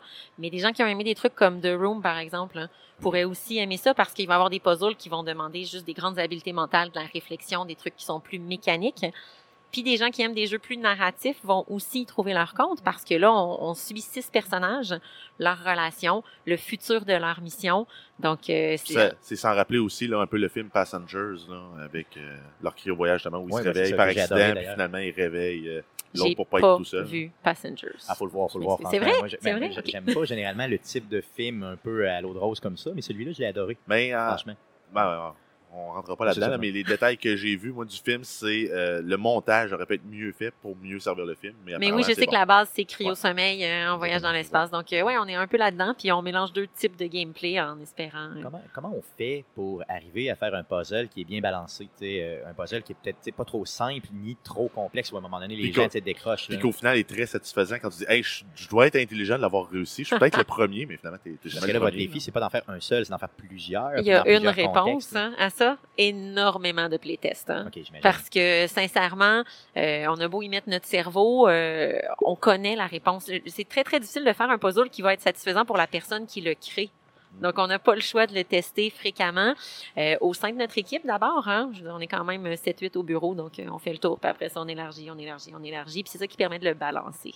OK, ben, c'est sûr. Est-ce que vous invitez des gens de l'extérieur pour le faire aussi un peu? On fait ça, on fait ça. OK, merveilleux, ça marche. Euh, en fait, moi, ce que je voulais, je voulais demander, en fait, c'est la différence en fait entre les six épisodes, les, puzzles. Est-ce que le ton des puzzles, la nature des puzzles va changer Ben oui. Euh, pour refléter la personnalité un peu des personnages? Absolument. Puis pas juste le ton des puzzles, l'épisode au complet. Donc on peut penser, on a l'épisode d'un botaniste. Le look de l'épisode va être différent du look de l'épisode de la scientifique, par exemple. L'épisode du GI, ben on va tomber plus dans quelque chose de militaro, tactique, euh, des écrans des ordinateurs. Fait que chaque épisode nous représente la psyché des personnages. Les puzzles vont aller sur des thématiques qui sont liés au personnage, puis le look de l'épisode va ressembler au personnage qu'on joue. Donc vraiment là, chacun des épisodes, même si les, les mécaniques narratives puis de puzzle sont globalement similaires, c'est un c'est quasiment un jeu nouveau parce que c'est une expérience qui est différente à chaque fois. Je veux savoir euh, si, exemple, euh, bon, je, suis en train d'écouter justement le présent podcast, je veux voir un peu le jeu ressemble à quoi? Est-ce qu'il y a des teasers qui sont sortis, euh, un gameplay, quelque chose? On a un teaser, attention, on a un teaser qui est sorti en juillet dernier, mais présentement, notre premier prototype est disponible sur Steam. Hein. Donc, ah, Primus Vita en early access? Exactement. Donc, allez le jouer. On est vraiment, il est là pour avoir des commentaires, pour voir les puzzles qui fonctionnent ou qui fonctionnent moins bien. Justement, on veut savoir ce que les gens aiment, ce que les gens aimeraient qu'on améliore on l'a rendu public en se disant ça va servir à ça. Est-ce que notre univers play, nos puzzles, est-ce qu'ils fonctionnent bien? Euh? Oui, ben regardez, je vais vous mettre euh, même pour euh, faciliter peut-être un peu la recherche au niveau des gens, autant le teaser qui est sorti sur YouTube que le lien justement sur Steam. Je vais les mettre dans la description du présent podcast pour que les gens puissent justement aller l'essayer rapidement, puis vous donner justement les commentaires pour vous aider à, peaufiner le tout. la sortie réelle, vraiment finale du, mettons, de l'épisode 1, c'est prévu pour quand? C'est prévu à l'hiver prochain. l'hiver ben, qui s'en vient, c'est-à-dire on vise le mois de mars environ notre premier épisode. Hein. Puis après ça, ben, on va sortir épisodiquement. Donc, on va essayer de se garder un calendrier euh, respectable et à chaque quelques mois sortir le nouvel épisode. Donc, finalement, euh, sur un deux ans, deux ans et demi, le jeu complet va être sorti accessible. Et on a une autre chose qui s'en vient très, très bientôt, c'est notre Kickstarter. Donc, à partir du 13 novembre, on est sur Kickstarter. Euh, on va avoir toutes sortes de packages, que ce soit un premier épisode pour donner aux gens un avant-goût de ce que va être le jeu, voir s'ils aiment ça. Euh, la moitié, donc trois épisodes sur six. Euh, vraiment, je vous invite à aller voir. ça va être. Puis on va avoir un nouveau teaser aussi à ce oh, moment-là pour présenter plus de gameplay. Donc on va partager bien sûr le tout aussi dans la description du présent podcast que vous, pour que les gens puissent justement aller vous kickstarter, donc vous aider un peu au niveau monétaire. C'est toujours bien important. C'est la nerf de la guerre tout le temps, souvent aussi. au niveau des réseaux sociaux, où on peut vous retrouver? Sur Facebook, sur Twitter. Euh, puis sur notre site euh, Internet, c'est là qu'on est, le plus actif. Parfait. Ça aussi, je vais le partager. Merci beaucoup d'être passé chez Arcade Québec. Puis franchement, euh, vraiment, vous avez, je peux le dire, vous avez des couilles pour de faire ça. franchement, de vous lancer là, dans une aventure comme ça. Puis je suis certain que ça va bien fonctionner. Ben, merci de nous accueillir. Ça fait plaisir. Suivez-nous. Bye tout le monde. Hein. Merci. On continue avec la web série de fiction Gamer, donc une web série disponible directement sur Facebook. On vous invite bien sûr à aller écouter la web série et ses créateurs sont là chez Arcade Québec pour vous en parler. Bonne écoute. Bonjour et bienvenue sur Arcade Québec. Euh, on est toujours au Geekfest de Montréal. On continue la série d'entrevues euh, pour vous. Euh, dans cette deuxième journée du Geekfest, on reçoit les gens de la série Gamer. Salut les gars. Salut. Salut. Yes. Donc on reçoit Olivier, Solo et Charles qui sont là. Donc tous des gens qui, sont, qui ont été impliqués dans le projet. si je connais pas Gamer, je sais pas c'est quoi Pantoute, vendez-moi, expliquez-moi c'est quoi le projet. Ben, le synopsis, on pourrait dire que ben, c'est une web série de fiction en huit épisodes de 10 minutes. On suit euh, Justice, Justine, son vrai nom, alias Justice euh, Gamer de Counter-Strike, qui joue dans une équipe de garage de Counter-Strike dans des LAN avec des amis. Puis euh, elle se fait recruter durant un LAN, elle qui est nettement meilleure que ses amis puis qui tient toute son équipe. Et là commence le vrai cœur de la série, c'est-à-dire les compromis d'un sportif ou d'une sportive professionnelle. Le c'est un sport, c'est une série de sportifs, un drame sportif gamer. Puis euh, donc les compromis à faire pour aller jusqu'au bout de son rêve euh, est en cinquième secondaire. Donc ses notes, comment elle fait, ses parents la laisseront pas jouer si elle a pas les bonnes notes. Euh, il y a un bal définissant, elle va avoir un chum ou une blonde, comment ça marche, tout ça ensemble, pour que ça fasse vraiment le chemin vers son rêve. C'est ça qu'on suit. Parfait. Donc, il faut, faut, vraiment bien le dire, c'est un œuvre de fiction. Donc, vraiment, vous avez écrit un scénario. C'est vraiment un œuvre de fiction. Est-ce que, euh, dans le fond, bon, c'est diffusé strictement sur Internet, c'est ça? Directement sur Facebook, sur la page Facebook de la série. Donc, si vous voulez la retrouver, c'est sur euh, Gamer la série dans euh, Facebook. Vous voulez aimer la page, oui, aimer la page. Puis ensuite, écoutez chacune des vidéos genre 10 fois, s'il vous plaît. Parfait, merveilleux. Ce qu'on va faire de toute façon, on va, on va dans le fond, on va la mettre justement la page dans la description du présent podcast. Comme ça, les gens vont juste aller cliquer. Ça va être bien, bien simple pour eux autres. Puis effectivement, aimer la page. Ben Et toi, auditeur, aime la page. OK, c'est bien important. je veux savoir le format. donc, quel est le format? Est-ce que c'est des épisodes d'une heure, de cinq minutes, de huit minutes? Comment ça fonctionne? Oui, c'est ça. En fait, euh, la majorité des épisodes, c'était entre 8 et 10 minutes. Il y a juste les derniers épisodes que là, on se gâte un peu plus parce que c'est comme la grande finale. Celui dure comme presque une vingtaine de minutes. Mais euh, c'était un, c'est un format web. Euh, fait qu'on voulait pas que ça soit trop long. On veut quand même que ça reste accrocheur. Puis euh, euh, pour la courbe dramatique de chaque épisode, c'était plus facile de faire ça sur des plus petits épisodes, plus, courte durée. C'est ça. Filmer un épisode qui dure à peu près 8-10 euh, minutes comme ça, euh, ça peut durer combien de temps? Puis c'est quoi un peu les efforts justement avec les acteurs et tout ça? comment ça fonctionne? Euh, ben, on a eu un bon. je me souviens bien, je pense que j'avais une, bonne semaine de tournage en fait. Fait que même si c'est c'est des petits. c'est des courtes, des courtes scènes, ça reste que. ça, ça demandait quand même beaucoup de préparation aussi. On en a tourné plusieurs fois on devait avoir aussi le matériel comme on devait avoir les ordinateurs pour pouvoir jouer à Counter-Strike euh, live. Puis on devait avoir aussi une réponse par rapport à l'écran. Parce que si on aurait juste euh, gossé avec des, une souris, euh, ça n'aurait pas donné le même rendement. Puis au niveau du jeu d'acteur aussi, c'est sûr que ça nourrit énormément. Fait que des fois, on jouait à Counter-Strike pour de vrai, puis des fois, en fait, on avait la partie qui était déjà enregistrée. OK. Comme si, mettons, euh, à un moment donné, je pense que c'est Justice, elle joue contre contre Phil, puis euh, en 1v1, genre, puis justement, on avait besoin de voir la, partie, pour de vrai pour qu'on puisse réagir, parce que sinon, ça, ça sonné un peu, en tout cas, ça aurait demandé une plus un plus grand effort d'imagination de la part des acteurs. Puis là, ben, en tout cas, puis au niveau de, à ce niveau-là, je trouve que Pat a fait une, très belle job, genre, au niveau de comment fider les comédiens, genre, pour qu'ils puissent bien répondre à ce que c'est qu'une partie de Counter-Strike. Ben, toi, cela, justement, en tant que comédien, euh, bon, quand tu, est-ce que tu connaissais ça d'avance, euh, Counter-Strike, un euh, peu? Ouais, j'avais beaucoup, beaucoup joué à Counter-Strike. Fait que c'est sûr, quand on m'a proposé le projet, j'étais super emballé. moi, j'ai toujours joué à Counter-Strike comme un amateur, mais je savais pas qu'il y avait une scène professionnelle. Puis une fois que, quand j'ai embarqué dans le projet, puis que j'ai vu ça, puis à quel point, genre, c'était comme quelque chose de, magnifique, j'étais super content de faire partie de ça, puis de voir, en fait, comment, comment mon, mon interprétation en tant que comédien pouvait nourrir, puis pouvait, comme, rendre hommage, en fait, à, au e-sport, puis à la scène de Counter-Strike en général clairement. Euh, je veux savoir, bon, justement, euh, toi, Olivier, c'est toi qui as, dans le fond, pris un peu tout ce qui était gameplay pour que ça ait de l'allure. Euh, comment tu t'y es pris? Je veux dire, tu sais, il y a des performances quand même dans Counter-Strike, puis il y a des choses qui sont difficiles à faire, qui n'arrivent ben, pas souvent pour les recréer, justement, puis les mettre à l'écran. Ben, ouais, ça, à mon niveau, moi, c'est plus de la chance, puis probablement que les pro gamers, eux autres, c'est calculé, ces coups-là. C'est ça. il faut que ça ait l'air calculé. c'était, en fait, c'était ça, c'était probablement les plus gros défis de la série. Euh, euh, ben, comme en montage, euh, de, de voir, comme, premièrement, en montage, le défi, c'était d'expliquer qui était en train de jouer, de faire le parallèle entre les personnages puis euh, qui est en train de jouer. Puis après ça, les gameplays en tant que tels, euh, ça, c'était quand même toute une épopée parce que euh, Charles, Patrice, le réalisateur, tout, toute l'équipe, on a dû faire des recherches sur les, c'est quoi les, les stratégies de Counter-Strike, comment comment ça marche, c'est quoi les, c'est quoi le langage des joueurs, pour que tout ça, ça soit réaliste. Puis euh, quand il est venu le temps de faire les gameplays, il fallait aussi que les gameplays soient vraiment, vraiment réalistes. Fait qu'on a fait venir euh, 10 pro players. Euh, on a recréé un LAN.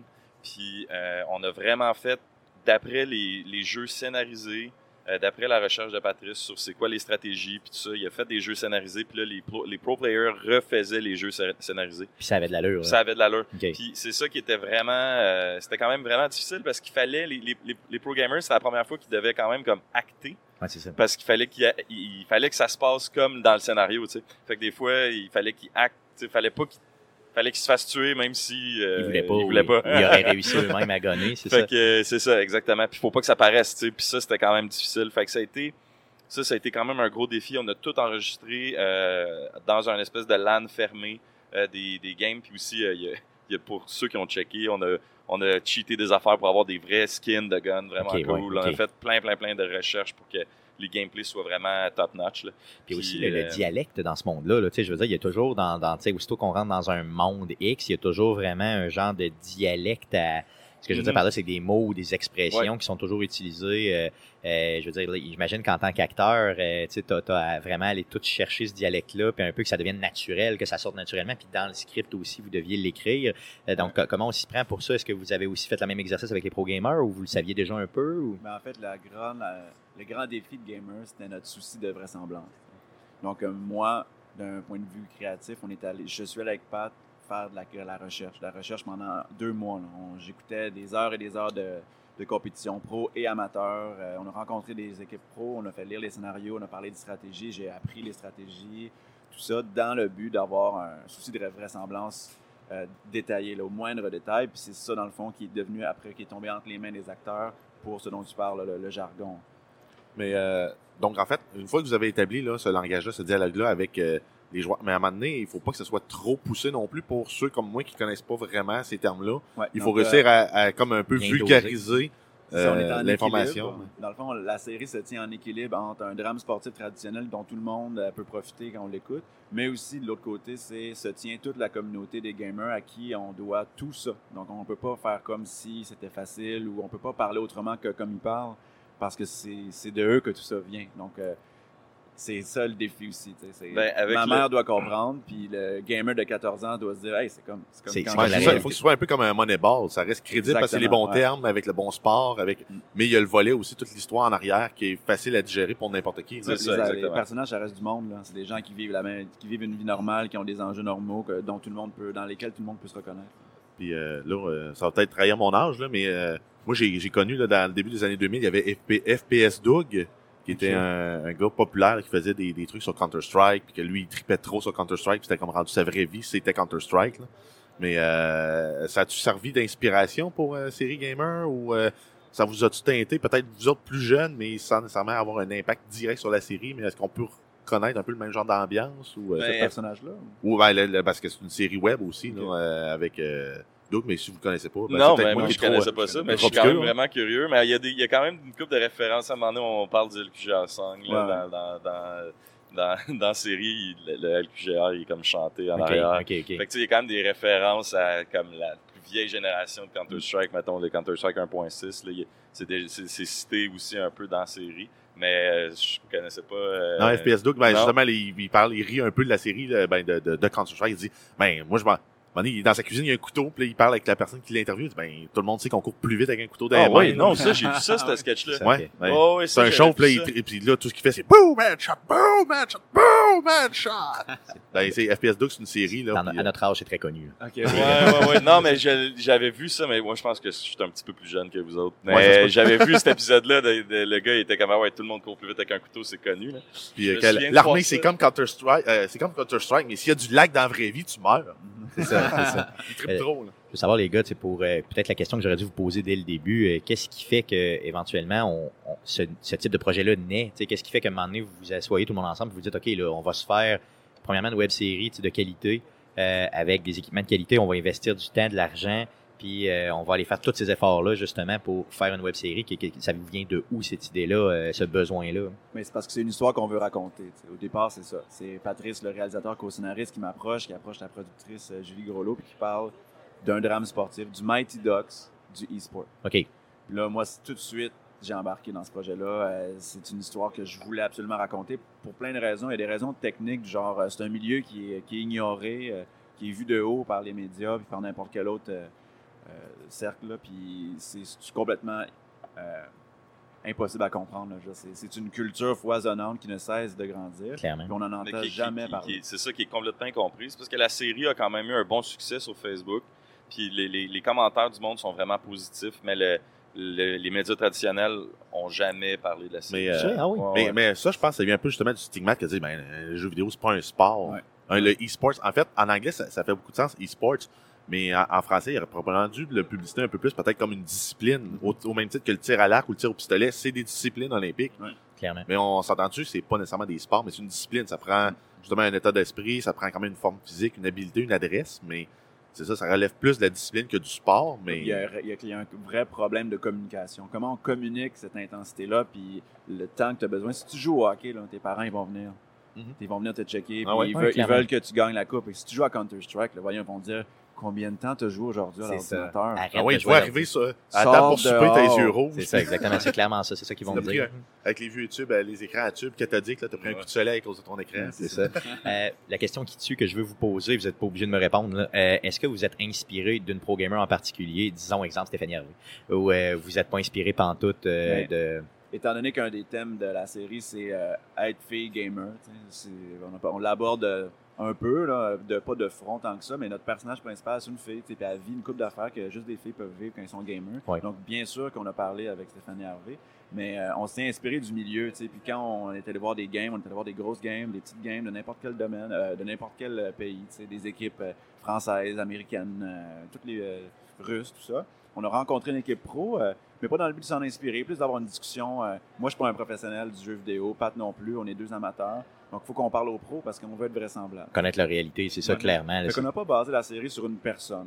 On a, pris des personnes qui pourraient être n'importe qui euh, à Montréal à cet âge-là, puis on a juste tenté d'être réaliste. Fait vous avez fait aussi un genre d'amalgame, des expériences de tout le monde pour venir teinter ce qui se passe dans votre mm. série, les personnages, les péripéties. Ouais. Cool. Vous avez fait une vraiment bonne job, franchement. Là, c'est vraiment euh, de, super qualité. Je trouve que ça coule. Puis même pour quelqu'un qui connaît moins euh, ce jeu-là, puis qui connaît moins l'univers, euh, moi, j'en ai appris beaucoup. Là, donc, euh, allez voir ça, je vous le dis, c'est vraiment bien. Rappelez-moi tous les réseaux sociaux pour aller l'écouter. Euh, vendez-moi ça au maximum pour que je puisse mettre ça dans la, euh, dans la, justement dans la description du présent podcast puis que les gens puissent aller cliquer dessus. Mais ben, le lieu où l'écouter, c'est la page Facebook de la, la série qui s'appelle Gamer la série. Puis tous les vidéos sont là dans la section vidéo. les huit sont là. Il y a aussi plein d'entrevues qu'on a faites avec ceux qui ont travaillé sur la série. Puis il y a le teaser, la bonne annonce, puis euh, plein de plaisir. Cool. Avez-vous d'autres projets à venir, une saison 2, des choses comme ça? Le chantier est commencé pour la saison 2, mais euh, on est dans un milieu euh, comme le Québec est rempli de milieux comme celui-là, donc c'est petit pas par petit pas. Ah, c'est correct, c'est bon. Mais c'est commencé, il y a des scénarios qui sont en train d'être écrits, puis on en jase tous les jours. Cool, c'est super. Merci les gars d'être passés chez Arcade Québec, puis franchement, en tout cas, si vous êtes rendu à la saison 2 euh, éventuellement puis que vous voulez en parler dans un podcast, vous vous gênez pas. Hein? Ah, euh, vous nous appelez puis on fait ça. Merci Ou euh, pour nous, inviter à votre partie de lancement. Si oh, oui. Il est en train de se quitter des billets. Ah Allez boire du vin gratis. yes, c'est toujours très bon. Cool, merci les gars. Cool. Salut. Pour continuer, on reçoit Pierre-Olivier Crépin, alias Pex, ex-gamer professionnel qui travaille maintenant chez Ubisoft. Bonne écoute. Bienvenue sur Arcade Québec. On est toujours au Geekfest de Montréal. Aujourd'hui, on a un invité très spécial, Pierre-Olivier Crépin, alias Specs. Salut. Salut. Bienvenue sur Arcade Québec. Merci à vous. J'aimerais, euh, donc tu es un pro gamer, euh, tu te joué à Counter-Strike, euh, tu t'es, vraiment impliqué dans le milieu du jeu vidéo. je veux que tu nous parles de ton histoire. apprends-nous qui est Pierre-Olivier Crépin. Ouais. En fait, moi je suis un ex-pro gamer. J'ai officiellement accroché ma souris sur mon mur il y a quelques années. Euh, mais moi, en fait, le gaming, ça commence euh, il y a longtemps. J'ai fait mon premier LAN tournament. En fait, j'ai gagné mon premier LAN tournament à 14 ans. OK. Donc, j'ai fait mon premier à peu près à 12-13 ans. Euh, puis par la suite, j'ai eu la piqûre pour la compétition. La première fois que j'ai su qu'il y avait des 5 contre 5 en réseau. La première fois que j'ai fait mon premier scrim de Counter-Strike. J'ai eu la piqûre pour ça direct. Est-ce que tu as toujours, toujours seulement et uniquement joué à Counter-Strike? Euh, non, j'ai été un petit peu un touche-à-tout, mais pas autant que, que la majorité des gamers. Counter-Strike, c'était mon sport. C'était ma passion. Puis comme que le directeur créatif aujourd'hui dit à Ubisoft, pour Rainbow Six Siege. C'est comme lui, il voit Rainbow Six Siege. Oh, ouais, on se fait bombarder par les arbres. On a des arbres, autour. On n'a pas de contrôle là-dessus. Il y a des arbres qui nous, On est dans une cour intérieure, puis il y a des. C'est ça, donc ah ouais, hein? c'était fait abattre, euh, simplement. OK, all right. T'as été chanceux de ne pas l'avoir plus proche de l'œil. Hein? Ouais. Donc on s'excuse, on contrôle pas ça. C'est ça. Ah, c'est bon, ça. OK, mais bref. Euh, comme le directeur créatif euh, de Rainbow Six Siege, vous avez marqué, il dit, pour lui, Siege, c'est comme la maison t'as bien beau sortir, aller faire des activités, mais tu vas finir par revenir à la maison. Puis pour moi, c'était ça Counter-Strike. Je revenais vers Counter-Strike. Aujourd'hui, c'est Siege, mais. C'était tes pantoufles, puis ton, ton jeu réconfortant. Ouais, le pâté chinois de ta mère du gaming, c'était Rainbow Six. Euh, Counter-Strike. c'est ça, exactement. Puis j'étais juste vraiment passionné de ce jeu-là. Après le tournoi, j'ai commencé à en, faire d'autres, en en faire d'autres, puis ça a devenu de plus en plus sérieux. Il y a eu des sommes de plus en plus importantes. Puis pour, euh, pour tes tournois, tu rentrais là euh, comme tout seul ou tu avais une équipe avec toi? Tu avais déjà une, gang de, de chums? Ouais. Ou, euh? ouais, donc comment que ça fonctionne les tournois en LAN? Puisque quand tu avec les 5 contre 5, il faut que tu inscris ton équipe avant l'arrivée, tu achètes tes, billets. Euh, donc, c'était 5 contre 5, puis c'était pas des équipes random. C'est comme dans un tournoi professionnel de sport, t'arrives, okay, Donc, même à, 12, 13 ans, 14 ans, t'avais déjà ta gang de chums avec toi, puis vous étiez bons ensemble. Exactement. OK, puis comment, je veux dire, tu as, connu ces gens-là? Est-ce que tu as créé ton équipe à partir de vraiment de seulement des amis ou à un moment donné, veux, pas, on est obligé d'en exclure quelques-uns, même si c'est nos amis proches, puis d'aller chercher des meilleurs et tout ça, qu'il y a des choix à faire, j'imagine? Hein? Euh, vraiment, là, au début, tu jouais avec tes amis pour le plaisir. C'est comme ça que j'ai commencé, là, mes chums qui habitaient dans la même rue que moi. À un moment donné, quand ça commençait à être sérieux, puis qu'il fallait euh, construire la meilleure équipe possible, au début, on avait cinq Québécois. Puis on, était bon au Québec, on ne se démarquait pas à l'extérieur. OK. Fait que c'est à partir de ça qu'on a dû faire une première décision qui était de jouer en anglais, puis d'aller recruter les deux autres meilleurs Canadiens qui étaient deux gars de Toronto. OK. On a fait ça. Ça nous a amené à faire notre premier tournoi en dehors du Québec, qui était au Texas, mais qui était un tournoi qu'on appelle BYOC, Bring Your Own Computer. Puis nous, en tout cas, on était jeunes et motivés. On bubble wrap nos ordi en dessous de l'avion. On y va, c'est parti. On arrive là-bas au Texas. Tu vois les ordi qui sortent du truc à valise doucement tout poqué, mais finalement, ah. on, on plug ça, ça fonctionne. C'est la grosse motivation. On finit troisième, on se fait notre nom par la suite, le, temps a avancé. Puis on parle à peu près vers quelle année le premier tournoi là, au Texas? 2007. Fait que j'avais à peu près quoi, 16, 17. Ça fait une, dizaine d'années, oui. Une dizaine d'années, là. Puis après ça, pour faire le next step, pour donner la meilleure équipe, on a passé de non seulement jouer en anglais avec des Canadiens, mais on est allé à jouer en anglais avec des Américains. Fait qu'on a remplacé, on a gardé notre trio ultime québécois, puis les deux autres, les quatrième et les cinquième. Vous les avez droppés. On les a droppés, malheureusement. Puis on est allé chercher deux Américains. Puis c'est à partir de ce moment-là qu'on avait des Ultimate Team, puis qu'on a commencé à tout gagner. Tout, tout, tout gagner. Donc, parle-nous un peu justement de l'évolution à partir de 2007 euh, jusqu'à euh, ben, jusqu'à temps que tu as accroché justement ta souris. Euh, qu'est-ce que vous avez gagné? C'est quoi les pics que vous avez eus, les, les, plus gros tournois? Dans, ben, au niveau local, ça peut peut-être rejoindre plus de nos viewers, mais le LAN ETS, oui. Euh, c'est un LAN qu'on était les champions en titre. Vous l'avez honné. On, on est LAN année après année. J'ai gagné le LAN ETS 8 fois. OK. Pour donner une idée, puis il y en avait un par année. OK, c'est ça.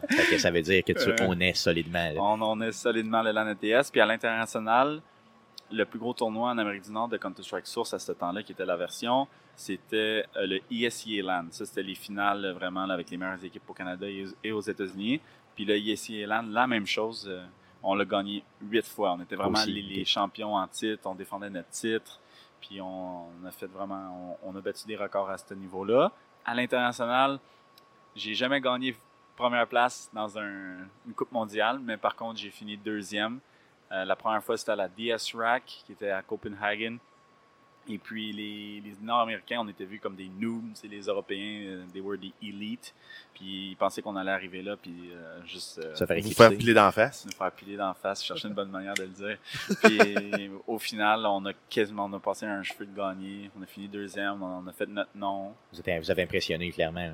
Ouais, on a clairement impressionné à ce niveau-là. Par la suite, ça nous a amené à faire d'autres tournois. Je suis retourné en Europe. Puis euh, avez-vous réussi à être euh, éventuellement là, euh, brandé avec des commanditaires ou avec. Ouais, puis ça, ça, pour moi, ça a développé une autre passion du marketing. Parce que j'étais le team leader, c'est moi qui s'occupait de tout bien. Tout ce qui est communication, logistique, logistique organisation et autres. Exactement, de l'équipe, mais aussi en dehors de l'équipe. Fait que quand on allait à des événements de deux games, c'était moi qui courais aller voir euh, BenQ, Razer, Asus, puis qui vendait euh, notre truc pour avoir des commanditaires. Puis au final, ça a fonctionné. Les commanditaires que j'ai réussi à aller chercher, ils payaient tous nos voyages, ils payaient toutes nos dépenses. Ça, c'est bien. C'est quoi les plus grosses foules euh, que tu as vues, dans le fond, les, les, plus gros attraits, les plus gros événements avec des foules? Je, veux, vraiment savoir, là, un stade ou autre. Oui, en fait, un des plus gros c'était que j'ai participé en tout cas, c'était au le ESWC à Paris, aux portes de Versailles. il y avait une foule, on avait un gros stage. Ça, c'est, on avait fini troisième, mais il y avait un gros stage avec vraiment des milliers de personnes dedans, avec une foule incroyable. Euh, ça, c'était à la Paris ça Week. Ça doit craquer solidement. Ça, ça craint à un autre niveau.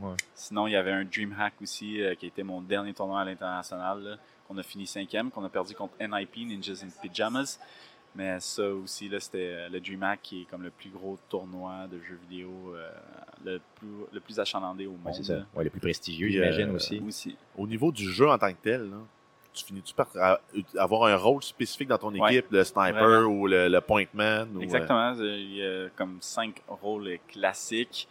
Euh, puis on, justement avant on avait une petite entrevue avec euh, l'émission Gamers que j'invite tout le monde à regarder pour se familier avec ça. Mais vite vite dans une équipe, admettons, tu as un, sniper, c'est la personne qui, qui maîtrise le mieux le gun avec le scope. Parce que anyway, dans le jeu, c'est un gun qui coûte cher, puis c'est pas non c'est pas juste ça, c'est que c'est pas nécessairement une bonne stratégie d'en avoir plus qu'un aussi, même si ton économie le permet. Un rôle important, c'est le team leader, mais dans le jeu, c'est lui qui call the shot.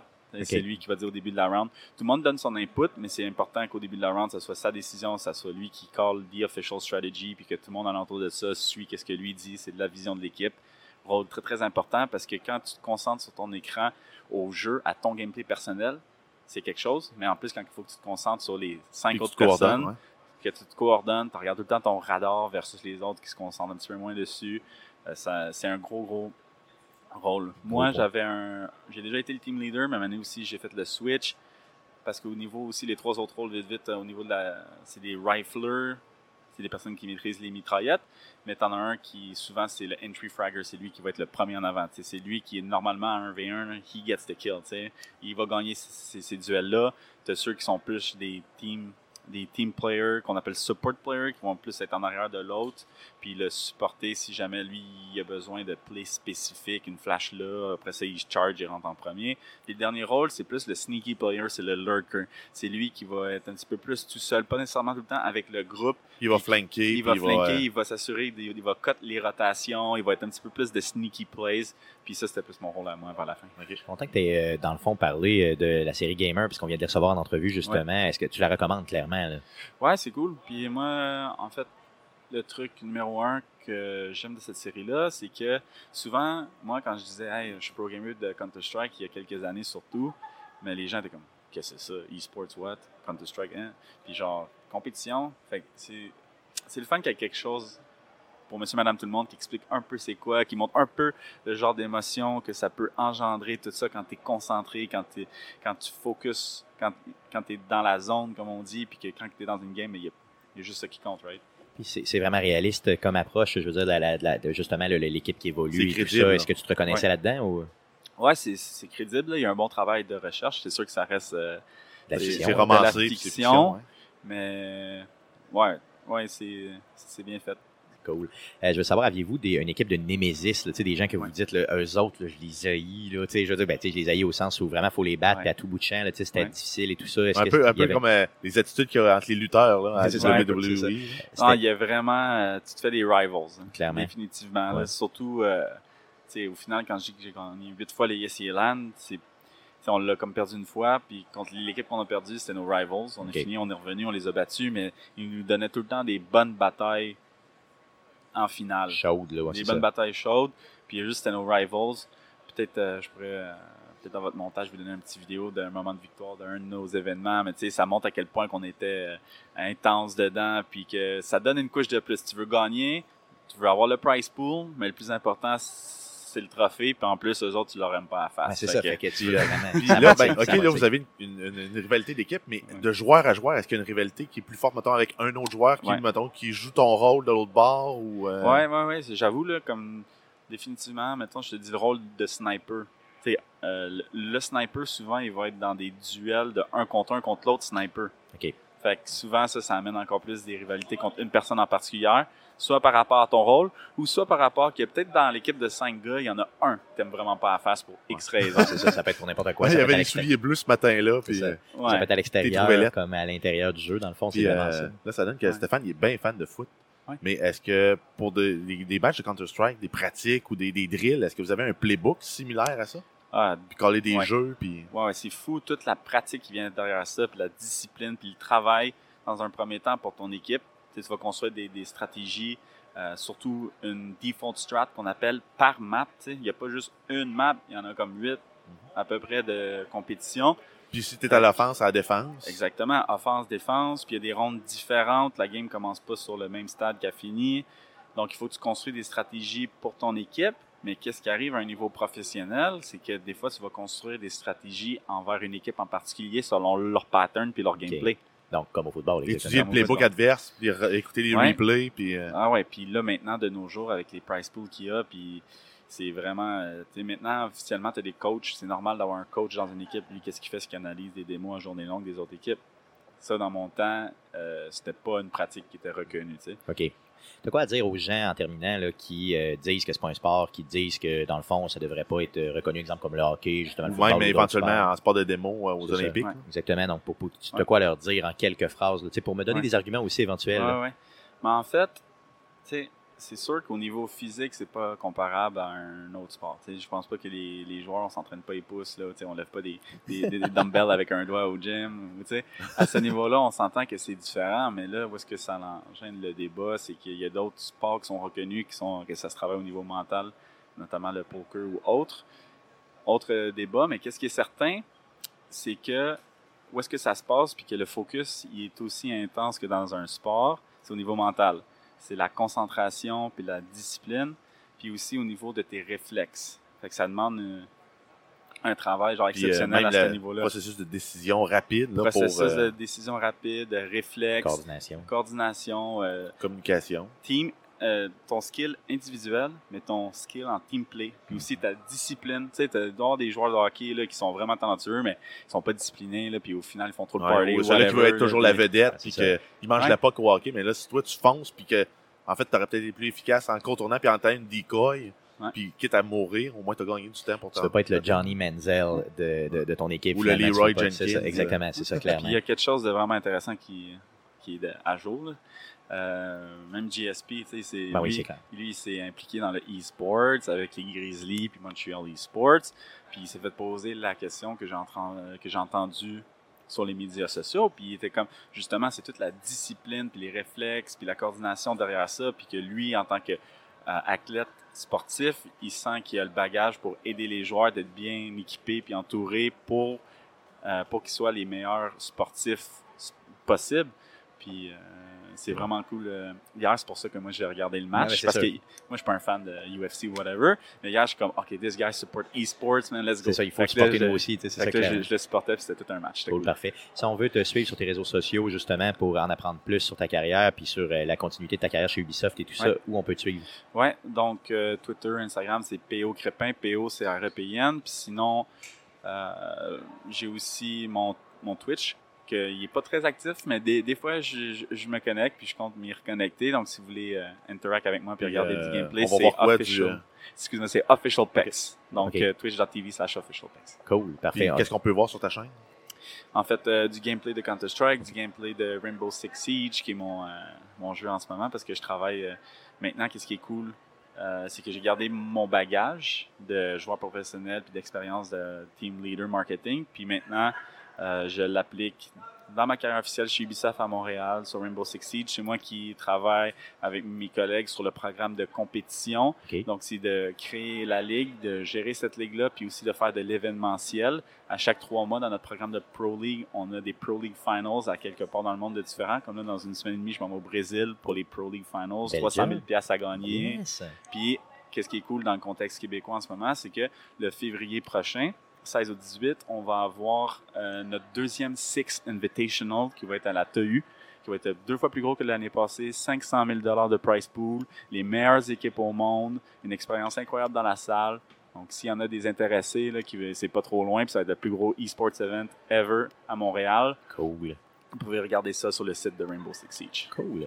Merci d'être passé chez Arcade Québec. On apprécie énormément que tu aies pris le temps. Euh, puis on va se recroiser dans d'autres événements, c'est garanti. Merci beaucoup. Ça fait plaisir, les boys. Merci. Et pour terminer, on vous présente le jeu Zoria, un jeu très spécial développé par des étudiants de l'université. Bonne écoute. Donc, bienvenue sur arcadequebec.com. Aujourd'hui, on est encore au Geekfest de Montréal, euh, où euh, on fait notre dernière entrevue euh, de la fin de semaine. La dernière planifiée. Exactement. Ça se peut qu'il y en ait d'autres. Ça se peut qu'il y en ait d'autres, effectivement. on reçoit les gens derrière le jeu Zoria.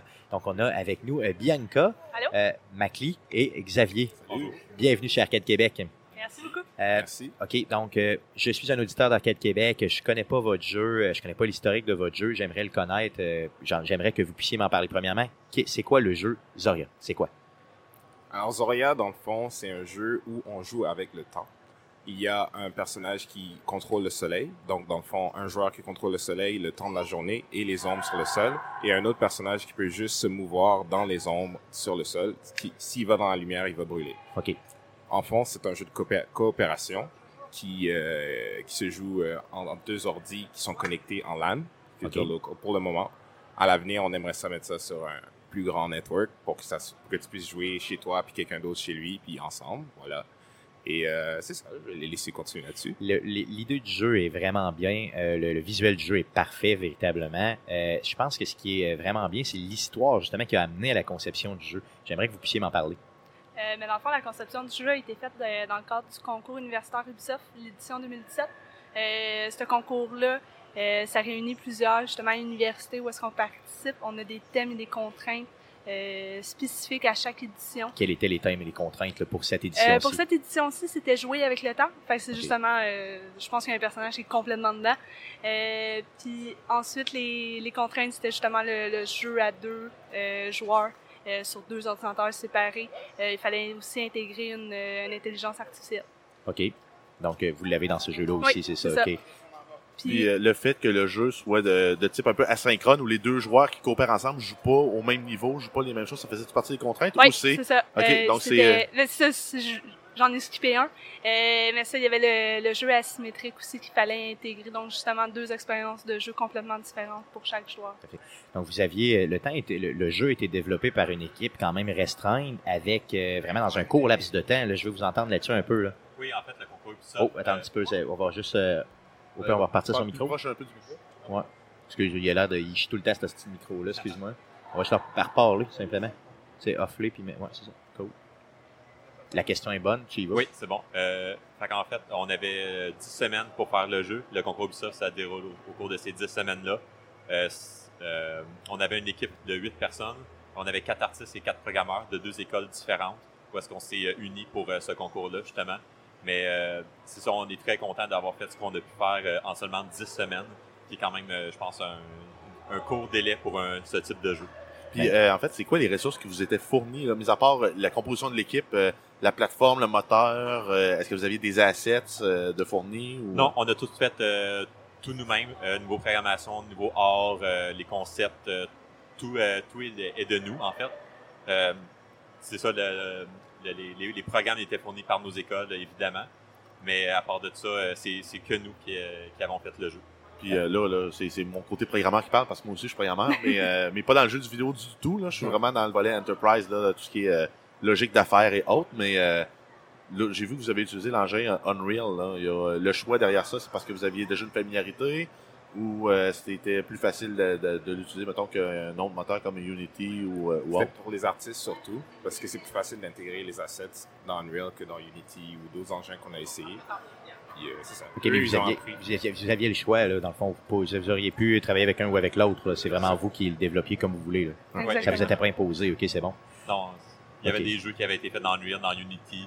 Euh, c'était vraiment nous autres parce qu'on avait de l'expérience avec on l'a imposé à nos programmeurs, en fait. C'est ça. OK, OK, clairement. Euh, je veux savoir, dans le fond, le faire dans un délai aussi court que ça, c'est un travail universitaire. Là. Donc, vous représentiez vos universités devant Ubisoft, c'est bien ça. Pouvez-vous me parler justement un peu de vos programmes respectifs pour euh, justement savoir que ça la tripant là, comme, comme, comme, euh, projet de session, maintenant? Yes, bien clairement. ben, au niveau des artistes, nous, on vient du NAD. donc, le NAD, ils sont avec l'Université de Chicoutimi. Mais ils sont vraiment basés à Montréal. Il y a une seule formation, c'est en animation 3D. Il y a deux concentrations, une en jeu vidéo, une en cinéma. C'est des formations de trois ans. Donc euh, nous, on est vraiment comme dans des euh, dans des travaux d'équipe. Euh, on voit vraiment comme toutes les pipelines de, de A à Z, de comment ils travaillent en industrie. C'est vraiment une formation qui est chargée. Puis on évolue au autant qu'on évolue en tant qu'artiste qu'on évolue en tant que personne parce qu'on est toujours forcé à travailler avec les autres. Il y a un deuxième euh, programme aussi qui est impliqué. Est-ce que tu peux nous en parler? Oui, c'est ça. Euh, dans le fond, à la Polytechnique, on a un programme qui est génie informatique, génie logiciel. Et euh, les deux premières années, c'est ensemble, mais après, on se sépare, puis génie logiciel, c'est celui que moi j'ai choisi. Et à partir de celui-là, à la fin de l'année, on a un projet, à la fin de, du bac, on a un projet qui euh, doit regrouper toutes les notions, le plus de notions possibles. Et une des options, c'était de faire le concours Ubisoft. La plupart du temps, c'est des entreprises qui viennent puis qui donnent un projet, mais euh, le concours Ubisoft, c'est une autre option qu'on a et c'est celle que j'ai voulu. Mais euh, c'est une sélection qui se fait pour savoir c'est quoi ton expérience en jeu. Moi, j'avais fait beaucoup de game jam, puis mes coéquipiers aussi. C'est pour ça qu'on a été choisis. Et euh, c'est comme ça qu'on a pu faire cette expérience-là. Donc, une expérience collaborative, dans le fond, de plusieurs universités, plusieurs programmes. C'est ça qui est important, c'est ça qui est le fun. Cool. C'est ça. OK, euh, ça, ça, a, ça, a, été comment de se faire euh, imposer Unity? pas ah. Unity, en fait, Unreal. C'était quand même drôle parce que nous, on avait toujours travaillé avec Unity. Puis j'avais essayé Unreal une fois dans un game jam, ça avait pas vraiment bien tourné. Mais bon, on a accepté ça parce que à, à Polytechnique, tu te fais toujours ré, ré euh, tu te remets toujours dans la, la peau d'un poussin à apprendre un nouveau programme à chaque année, à chaque session, parce que c'est toujours des nouvelles affaires, un nouveau langage. Fait dans un sens, on est un peu habitué à ça. On a pu s'adapter. c'est ça. Puis la, la, la, job sur le marché du travail, c'est toujours l'adaptation qui est la, plus grande qualité hein, de tous les travailleurs. Donc, il faut toujours aller vers là, c'est clair. C'est génial. C'est ça, il y a un skill set qui se développe aussi là, pour spécifique aux jeux vidéo, là, euh, des modèles euh, basse, euh, bas, bas, niveau de polygone, tout en étant euh, agréable à l'œil. Exactement. Qui, qui, qui est pas nécessairement une contrainte qu'on a au cinéma là où. Euh, au cinéma, ils en mettent, puis ils pensent même pas à, à s'arrêter. Si ça prend trois jours faire le rendu d'un frame, c'est pas grave. Mais vous, vous, vous devez être capable de faire le rendu de 60 ou de 30 frames par seconde. Exactement. Cool. le jeu présentement est déjà disponible, c'est bien ça? oui, on peut le télécharger gratuitement, le prototype qu'on a fait pour le concours universitaire. Euh, vous pouvez le, télécharger gratuitement. Il faut juste les deux ordinateurs connectés en connexion LAN qui peut être euh, utilisé avec euh, des, des, logiciels pour simuler ce genre de connexion. Mais oui, il est disponible quand vous voulez. Puis pour le hardware, de, de quelle façon je travaille? Est-ce que c'est avec ma souris, mon clavier? Est-ce que je peux connecter une manette? Est-ce que c'est très user-friendly ou c'est compliqué? Dans le fond, c'est ça. C'est plus pour une manette. C'est plus facile avec une manette, mais c'est toujours possible de travailler avec de jouer avec une, un clavier et une souris. OK. Mais avec une manette, ça va être beaucoup plus user-friendly. OK, OK, clairement. Donc, si je vais aller downloader le tout, je suis mieux de passer par quelle, euh, quelle plateforme pour aller downloader votre jeu?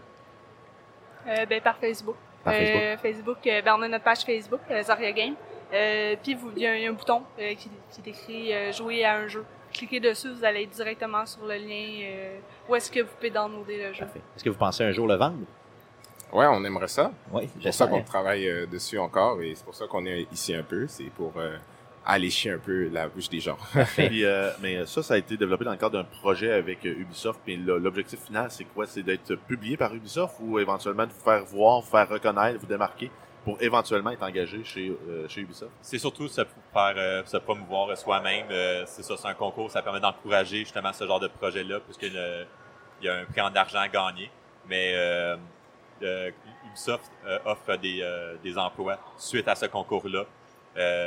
D'ailleurs, j'en ai reçu un. Oui, d'ailleurs. oui, c'est bon. C'est ça, il assure des emplois, mais ça permet d'aller chercher, euh, chercher du talent, justement, de, d'aller euh, de promouvoir ce genre de talent. Ça, ne nuit pas non plus à la composition de votre portfolio, qui, non, pas qui est un prérequis pour trouver un emploi dans, dans l'entreprise. Clairement, clairement. Euh, cool, super. Regardez ce que je vous propose. Euh, nous, on va mettre bien sûr euh, toutes les façons, ben, votre Facebook, justement, vidéo, même YouTube du jeu là, dans la description du présent podcast pour que les gens justement puissent aller le voir. Tenez-nous au courant de l'évolution du jeu. c'est quoi les prochaines assets que vous voulez mettre? Qu'est-ce que c'est quoi les, les, modifications sur lesquelles vous travaillez en grosso modo là? Puis quand est-ce que vous pensez justement qu'il va être disponible réellement à l'achat c'est confidentiel. OK. non, c'est Non, si on est encore en train de ce qu'on appelle le refactoring, où est-ce que là, on prend ce qu'on avait dans le prototype et on, euh, l'optimise pour pouvoir... Euh, parce que là, on sait, on sait le, jeu à quoi il va ressembler, on sait tout ça. Fait que là, en fait, c'est juste qu'on construit par-dessus tout ça. OK. Donc, simplifier, améliorer ce qui existe. Exactement. Euh, pour que ça l'ouvrir pour qu'il soit expandable. Exactement. Parfait. Donc, au niveau des serveurs, au niveau des graphiques, au niveau d'à peu près tous les aspects, c'est de l'optimisation au maximum, c'est ça. Oui. Cool, super. Ce que je vous propose, euh, euh, pourriez-vous rester avec nous pour qu'on le twitch un petit peu? Oui. Avec plaisir. Oh, yes, OK. Donc, toi, auditeur, ce qu'on va faire, on va te mettre en pause quelques secondes, histoire le de temps de partir les jeux, connecter tout ça. Puis, euh, et reste avec nous, tu vas voir c'est quoi le jeu. Yes, hey, méchant playthrough, c'était vraiment le fun. Dans le fond, donc, six stages que tu as nailé.